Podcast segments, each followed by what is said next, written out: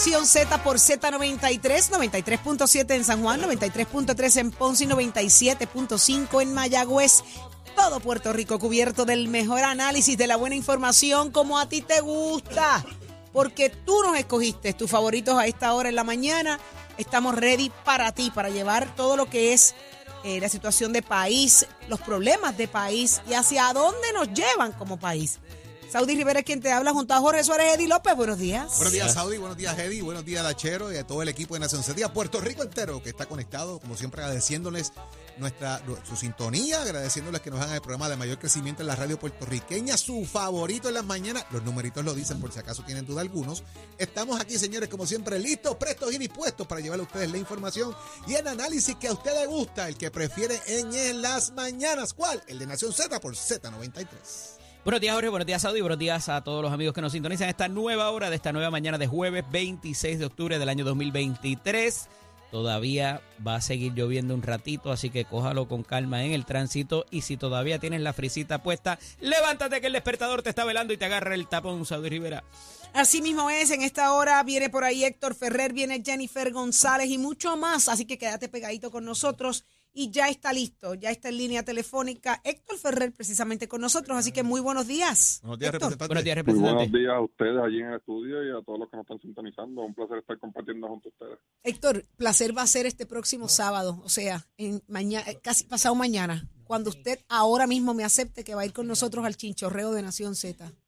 Mira que, que- El ay, mire. sábado, ¿a qué hora? Esa es la actitud. Mira para allá, él, no sabe, él no sabe que si le vamos a dar una pela, pero él va a llegar. Héctor, ¿Y en eh, usted va a comenzar en San Juan. Dígale ahí, Jorge. nosotros- nosotros- la actividad comienza en, en el barrio, en el negocio La Playita en Morovis, porque el chinchorro es en Orocovis. Vamos a estar reunidos allí entre a la una de la tarde. Se está convocando la gente en el negocio La Playita y de ahí vamos a estar chinchorreando por múltiples negocios en Orocovis. Empezamos a la una, pero no playita. tenemos hora de llegada. La playita está Héctor. en, en, en Morovis, en la carretera de Morovis a Bueno Orocovis. que es. Bueno que es. Ahí, arrancamos. todos los políticos que yo he invitado, porque a mí me tocó esa parte, a Jorge le toca, eh, Jorge es director de campo. ¿Entiendes? Nos tiene haciendo Para eh, variar. el, el costa a costa de Melo Muñoz, eh, nos lo tiene haciendo Jorge, ¿ves?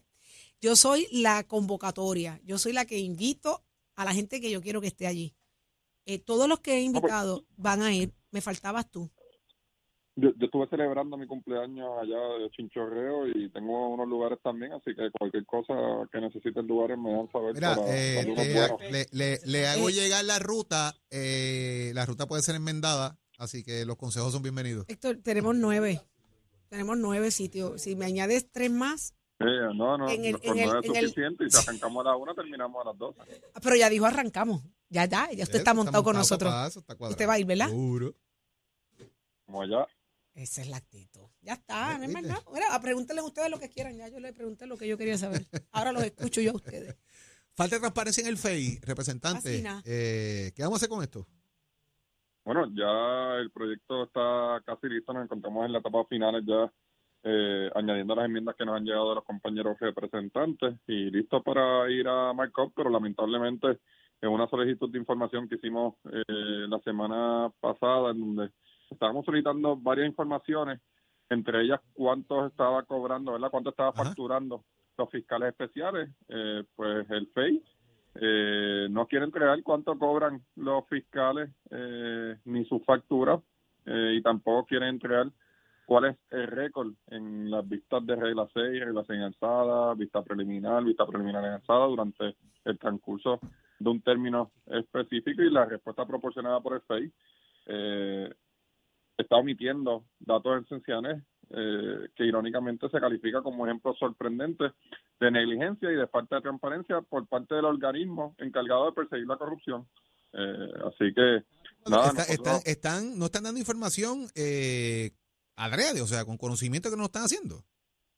bueno, la solicitud es clara y específica. En la Cámara de Representantes, como tú bien sabes, que es parte de la Asamblea Legislativa, tiene unos mecanismos confidenciales para que se pueda entregar la información si es que están levantando esa bandera, que eso, esa información no es confidencial. El país debe saber cuál es el récord que tiene el FEI eh, en las causas en la regla 6, en la regla 6 para alzada, en la vista preliminar, la vista preliminar en alzada y los juicios que se han transcurrido eh, desde el 1 de enero del 2022 hasta el presente y la factura de los servicios prestados por los fiscales especiales detalladas por caso.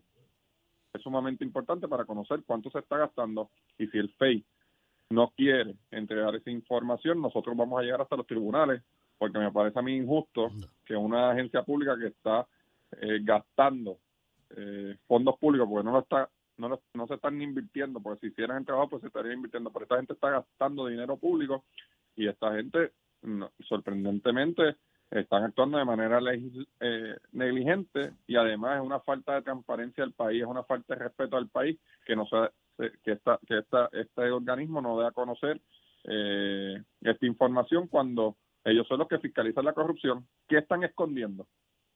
Representante, actualmente hay uno o más proyectos para eh, de alguna manera eliminar la oficina o reformarla. ¿En, dónde está ese trámite?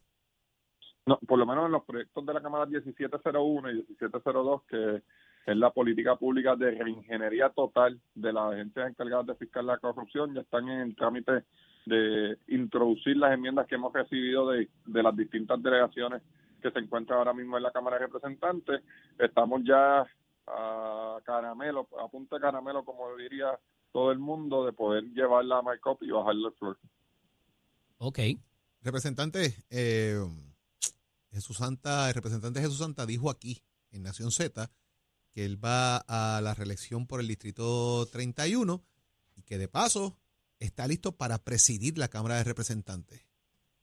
Yo voy a acompañar a Jesús Santa que pueda ser reelecto en el próximo término sin ir a, un recuento, al igual que voy a ayudar a todos mis amigos incumbentes a que salgan reelectos, pero me voy a encargar de que los eh, distritos en que no tenemos candidatos tengamos los mejores candidatos que presenten propuestas que puedan fiscalizar y por eso el próximo sábado los tengo un seminario a esos candidatos que me nos estarán acompañando en la papeleta a la Cámara de Representantes por el Partido Popular Democrático. Yo estoy haciendo el trabajo, yo estoy en la calle eh, y, vamos a ganar las próximas elecciones. ¿Van a tener mayoría en la Cámara en la próxima, en el próximo? Nosotros vamos a tener mayoría en la Cámara de Representantes. Vaya. Ahí está. Héctor Ferrer, nos vemos el sábado en Orocovis, si Dios permite. Un abrazo. Ahí está. Se une, acaba de unir Héctor Ferrer al chinchorreo de Nación Z este sábado en Orocovis. ¿Tú estás ready, Eddie? Eh, ¿Cuánta gente va a caber en esa boda? Yo no sé, yo no estoy ready. ¿No? No. A mí me está entrando como una emoción. Se llama y eso es peligroso, es como un culillo.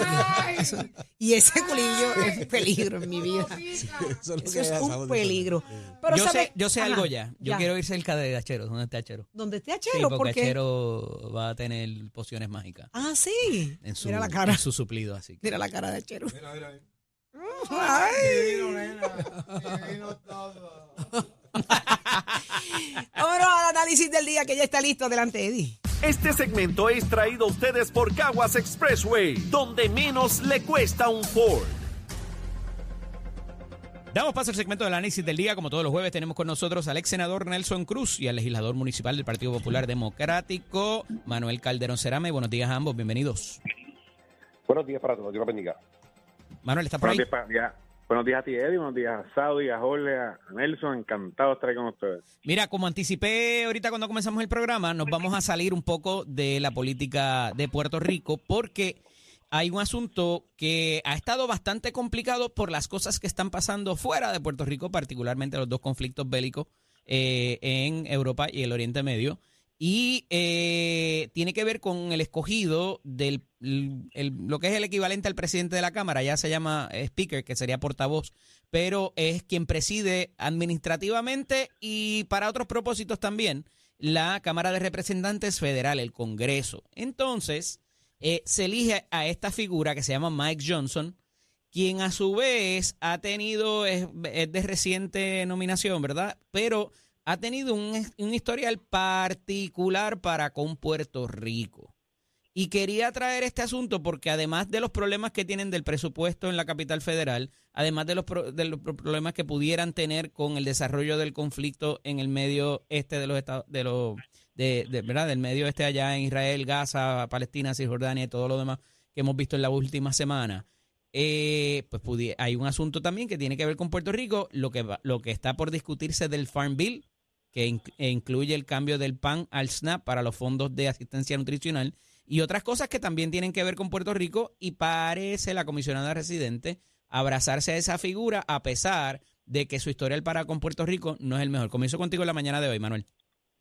Mira, yo creo que la elección de Mike Johnson, que es un legislador de Luisiana, eh, más allá de todo lo que tú has planteado, es una victoria para Donald Trump, porque él siempre ha sido un aliado y una persona muy cercana. De hecho, eh, Donald Trump ayer hizo expresiones eh, favorables a la elección eh, interna de él como speaker de la Cámara Federal.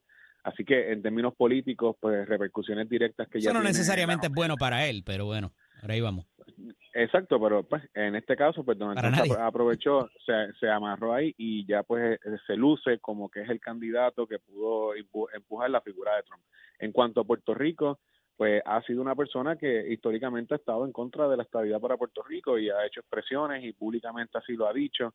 Eh, el hecho de que la comisionada pues quizás haya hecho unas expresiones, pues quizás denota un poco que no que no hizo como dicen por ahí el due diligence de, che- de revisar el historial eh, de expresiones o el récord público de, de Mike Johnson, que pues eh, eh, ya es el speaker ahora mismo de la Cámara Federal. Tengo que decirte que eh, eso es una cosa, la estabilidad y, y las expresiones a favor de que Puerto Rico sea el Estado 51, otras son la- las decisiones de asuntos importantes de bienestar social, como lo es la transición de, los de los SNAPs eh, en, para Puerto Rico, como es la, eh, la paridad de fondos federales, como es garantizar que los fondos sigan llegando, que siguen llegando y son para Puerto Rico por nuestra relación con el Estado Libre Asociado. Es decir, eh, una cosa es eso y otra cosa es la, eh, el- la obstinación con la estadidad que muchas veces plantean como la alternativa a todos los problemas. Pero la realidad es que la, la, los fondos federales que llegan a Puerto Rico y la asistencia que llega a Puerto Rico por parte de los Estados Unidos es producto de nuestra relación con los Estados Unidos gracias al Estado Libre Asociado.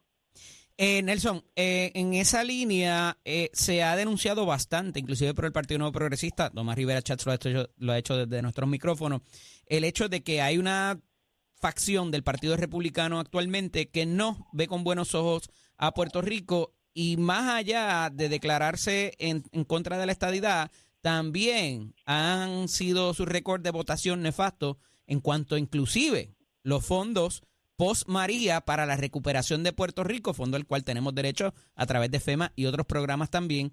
Y este, y este personaje no ha sido la, la excepción. ¿Qué me cuentas? Bueno, nos corresponde a nosotros ahora, como tan, como tan pronto ocurrió en el día de ayer que salió electo, eh, ¿verdad? buscar sus aliados. En el caso nuestro, yo tuve la oportunidad de hablar con eh, eh, Mike Míguez. Eh, Mike es un un congresista, perdóname, un legislador estatal de. Luisiana que está aspirando ahora a convertirse en senador, era representante, ahora está aspirando a convertirse en senador estatal de Luisiana. Eh, se dice que en un futuro podría ser el candidato a gobernador de Luisiana. Persona que conocí en un momento dado en esto del asunto del tema de las armas y pues es bien amigo de Puerto Rico, es así que tiene acciones en los eh, barcos que dan servicio a las islas municipios. Y tan pronto como ayer nos comunicamos, le enviamos un correo tratando ¿verdad? de buscar aliados. Hasta ahora no nos ha contestado, pero sí en el pasado estuvo bien inmerso en lo que fue la discusión. De hecho, para mi candidatura, y me hizo un video para mi campaña, este, pidiéndole a los puertorriqueños ¿verdad? que se la segunda enmienda, que me dieran la oportunidad de regresar al Senado de Puerto Rico. Y es lo que nos toca a nosotros, como ha hecho Ricardo Rosselló y toda la nación, buscar aliados ¿verdad? para poder convencer a estos representantes, a estos legisladores, de que Puerto Rico necesita yo creo que el haberlo teni- el tenerlo a él, una persona que es veterano ya, ¿verdad? En, en el Congreso, eh, poder convencerlo y decirle, mira, hemos pasado igual que ustedes, como pasó en Luisiana con el huracán Katrina, convencerlo de que tenemos una realidad muy, muy parecida a la que ellos han tenido y que ellos todavía están en la recuperación y que nosotros estamos, aunque a nosotros se nos ha adelantado, ¿verdad?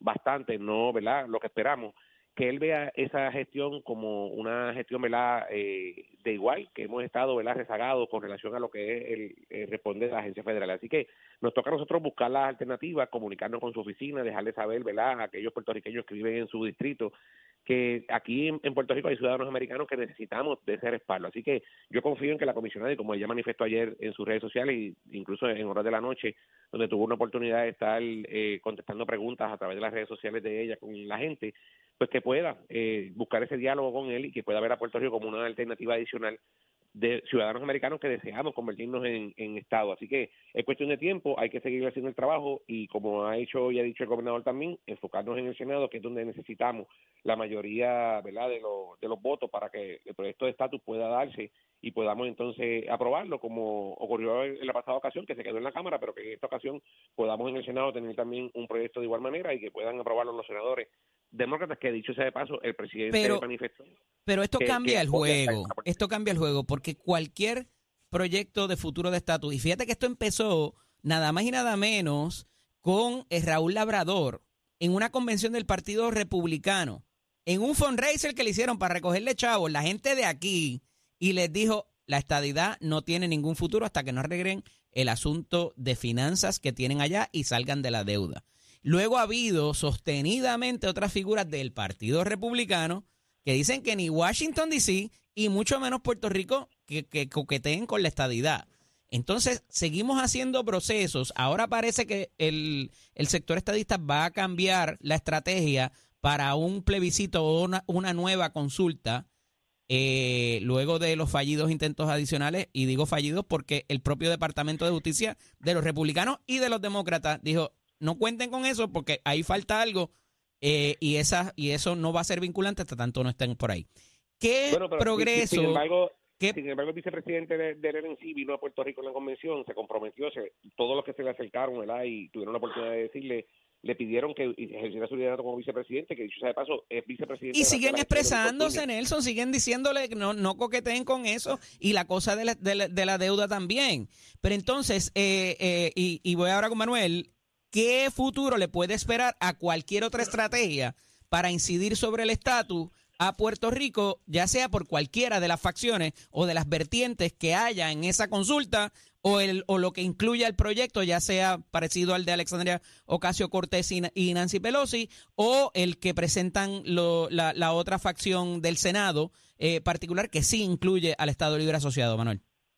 Mira, no quiero sonar como, como un amigo mío, pero Puerto Rico lleva escogiendo 20 años comisionados residentes que van al Congreso solamente con una fijación ideológica y no enfocados en el bienestar general Me parece haber escuchado eso esta semana. y, y social de Puerto Rico. Y yo creo que eso es la realidad y me parece que la gente eh, está dándose cuenta y sobre todo cada vez que yo camino por el Distrito 4 de San Juan, me encuentro a más estadistas que me dicen, mira, yo soy estadista, ya yo no soy PNP, o sea, ya eh, el Partido No Progresista lo que nos utiliza es el ideal eh, para montarnos en una guagua el día de las elecciones e ir a votar, eh, a- amarrar el, el- el corazón del rollo, como se dice, y no se enfocan en los asuntos importantes. Fíjate que las encuestas, todas las que han salido, el estatus sigue saliendo cada vez más bajo, o sea, ni tan siquiera en las primeras 10 prioridades de la gente en Puerto Rico.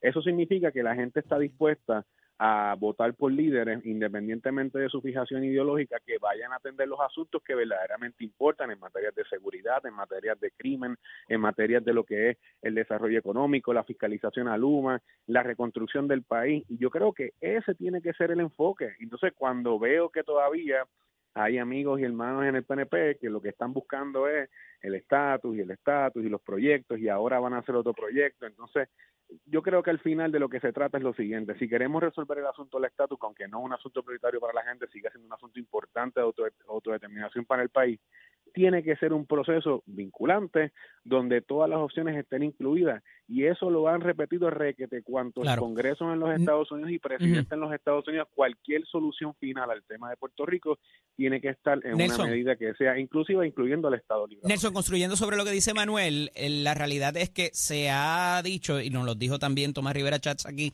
la semana pasada, de que en la última, en el último ciclo electoral, el PNP no habló suficiente sobre la estadidad y que eso provocó que el resultado fuera dispar en cuanto a los estadistas versus los PNP. ¿Cómo, cómo ajustan la estrategia para este ciclo electoral en cuanto a lo del estatus para intentar aglomerar esos estadistas que regresen al PNP? Bueno, el PNP es un partido ideológico, para eso fue que se fundó. Eh, ac- Él mismo acaba de decir hoy en un tuit de buenos días, de, nos tiene acostumbrados de ver. los buenos días, acaba de decirle eso mismo, la razón principal de la colectividad del PNP. Yo creo que aquí hemos eh, pasado cuatro procesos. El gobierno federal, a través del Departamento de Justicia, se expresó cuáles son la, a nivel ¿verdad? jurídico las opciones reales la situación no está aquí, ya el pueblo votó, la situación está allá. Allá es que hay que discutir esto, hay que pelear esto allá y allá es que tenemos que nosotros como estadistas provocarlo. Hemos visto la juventud, hemos visto diferentes sectores del PNP yendo a Washington a trabajar con esto. Así que la lucha no la lucha no termina, la lucha continúa. Hay unos ahora delegados a un millón de, al costo de un millón de pesos. Hay unos delegados a un costo de un millón de pesos allá. Bueno, y hay, y hay un, ¿Han adelantado unos cabilderos y hay unos cabilderos de parte de la Cámara y el Senado ganando de igual manera casi un millón de pesos en inversión anual de parte del presupuesto del Senado y Que los Cámara. han tenido los dos partidos. Lo- bueno, sí, pero lo tienen obstaculiza- obstaculizando el bienestar y, y para Puerto Rico, porque nosotros buscamos beneficios. Los cabilderos de Cámara y Senado lo que hacen es atrasar ese proceso y no quieren que nosotros tengamos los mismos beneficios que tienen las Pero personas entonces que los este cabilderos que obstaculizan han sido mejores que los que propenden a que, a que eso pase. no no han sido mejores porque nosotros hemos adelantado bastante. Por ¿Qué se que ha la adelantado? Esa es la pregunta. capacidad- ¿Qué se ha Bueno, adelantado? Hemos adelantado, hemos adelantado. Hay, hay más de 150 congresistas que han venido a Puerto Rico y han visto nuestra realidad económica. Por eso fue que tuvimos la gran cantidad de votos en el pasado. en la Históricamente Cámara, que- no que- había habido tantos republicanos electos al Congreso que se haya expresado en contra de la estadía. No se atrevían a darle- porque venían aquí a vamos- buscar chavo, bueno, venían a buscar la maleta bueno, llena de chavo y no decían nada, solamente guardaban Salazar, que silencio y vino- nos ignoraban. Pero ahora se expresan. que vino como Elvira Salazar, que vino en medio de la convención, recogió dinero el sábado y se fue de vuelta el domingo. No se quedó para compartir la asamblea. Sin embargo, el, vi- el vicepresidente del partido se quedó aquí, vio la realidad de lo que estamos viviendo, conversó con la gente y se fue con un mensaje claro de que no tan solo la, la plataforma del Partido Republicano tiene que nuevamente repetir que eh, convertiría a Puerto Rico, ¿verdad?, eh, como, como Estado. Eso lleva históricamente desde los tiempos de, de Barbosa, el, el- el Partido Republicano teniendo en su plataforma eh, eh, esa, esa opción. Y la idea es, como está haciendo Ricardo Rosselló, está haciendo todo el mundo en Washington, convencer a esos congresistas y ven a Puerto Rico como una alternativa. ¿Cómo está haciendo quién? Sí, Ricardo Rosselló lo está haciendo por todos los Estados Unidos. De hecho, hoy muchos congresistas ¿Quién? de los que salieron, sí, Ricardo Rosselló, muchos de los congresistas que están hoy salieron gracias, salieron electos gracias a que puertorriqueños se organizaron y fueron y le dijeron a ellos, mira, somos una mayoría en tu distrito, danos la oportunidad y de escucharnos. Y esos congresistas, esos, esos puertorriqueños votaron a favor de ese congresista y hoy están, hoy están sentados en una banca en el Congreso, como hicieron los, los, los cubanos en un momento dado y como hicieron Bueno. los venezolanos. Hoy hay una mayoría en, en la Cámara, gracias a muchos puertorriqueños que votaron para que estuvieran Me quedo sin gente. tiempo, compañeros. Agradecido que pudieran estar con nosotros. Hablamos la próxima semana. Un abrazo. De semana. Ambos. Cómo no. Continuamos. Este segmento es traído a ustedes por Caguas Expressway, donde menos le cuesta un Ford. Noticias, controversias y análisis. Porque la fiscalización y el análisis de lo que ocurre en y fuera de Puerto Rico comienza aquí, en Nación Z. Nación Z por, por Z93.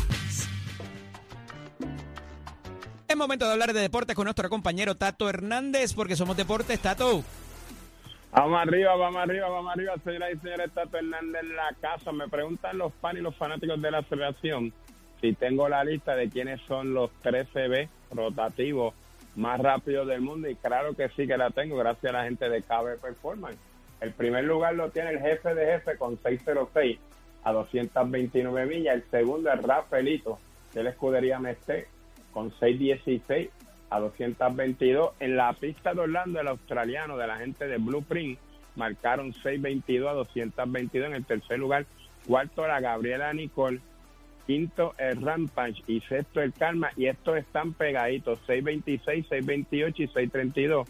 Luego está el Major con 632.9. El Kill Turbo con 633.5. El Bruto con 638.2. Y el Sebastián David con 6.39. Estos son los 10 carros con motor rotativo 13B más rápidos del mundo. Aquí de estos carros hay un australiano, hay cuatro boricuas y siete y cinco americanos, pero americanos que son boricuas pero que están radicados en los Estados Unidos. Así que ya usted sabe que la mecánica boricua, la más rápida y la más dura a nivel de los 13B. Usted se entera aquí en Nación Z. Somos Deporte con oficio de nuestra escuela que te informa que estamos en el proceso de matrícula. Nuestras clases comienzan en noviembre. Pasa por cualquiera de nuestros recintos, compara facilidades, equipos y tú mismo te vas a dar cuenta de por qué debes estudiar en Mestre Escuela. En un año y dos meses te preparamos en un curso técnico de mayor demanda en el país. Recordándole que Mestre Escuela tienes que llamar al 787-238-9494, 787-238-9494, porque Mestre Escuela llevamos a tu meta. Que tengan buen día. Achero, give it. Buenos días Puerto Rico, soy Emanuel Pacheco Rivera con el informe sobre el tránsito. A esta hora de la mañana ya se formó el tapón en la mayoría de las vías principales de la zona metropolitana como la autopista José de Diego entre Vega Alta y Dorado y desde Toa Baja hasta el área de Atorrey en la salida hacia el Expreso Las Américas. Igualmente la carretera número 2 en el cruce de la Virgencita y en Candelaria en Toa Baja y más adelante entre Santa Rosa y Caparra. También la 861 desde Toa Alta hasta la intersección con la 167 en Bayamón, así como algunos tramos de la PR5, la 167 y la 199 en Bayamón. También la avenida Lomas Verdes entre la American Military Academy y la avenida Ramírez de Arellano y la 165 entre Cataño y Guaynabo en la intersección con la PR22. Además, el expreso Valdoriotti de Castro desde la confluencia con la ruta 66 hasta el área del aeropuerto más adelante, cerca de la entrada del túnel Minillas en Santurce. También el ramal 8 y la avenida 65 de Infantería en Carolina y el expreso de Trujillo en dirección a Río Piedras, así como la 176, 177 y 199 en Cupey y la autopista Luisa Ferré entre Montiedra y la zona del Centro Médico de Río Piedras, más al sur en Caguas y la 30, desde la colindancia de Junco Sigurabo hasta la intersección con la 52 y la número 1. Hasta aquí el informe del tránsito, ahora pasamos al informe del tiempo. El tiempo es traído ustedes por Winmar Home, energía de la buena. Crosco, sella hoy a la segura con Crosco. Para hoy jueves 26 de octubre, el Servicio Nacional de Meteorología pronostica para todo el archipiélago un día parcialmente nublado y lluvioso. En la mañana se esperan algunas lluvias en el interior del área metro y en el norte, mientras que en la tarde se esperan aguaceros pasajeros y tronadas para toda la isla.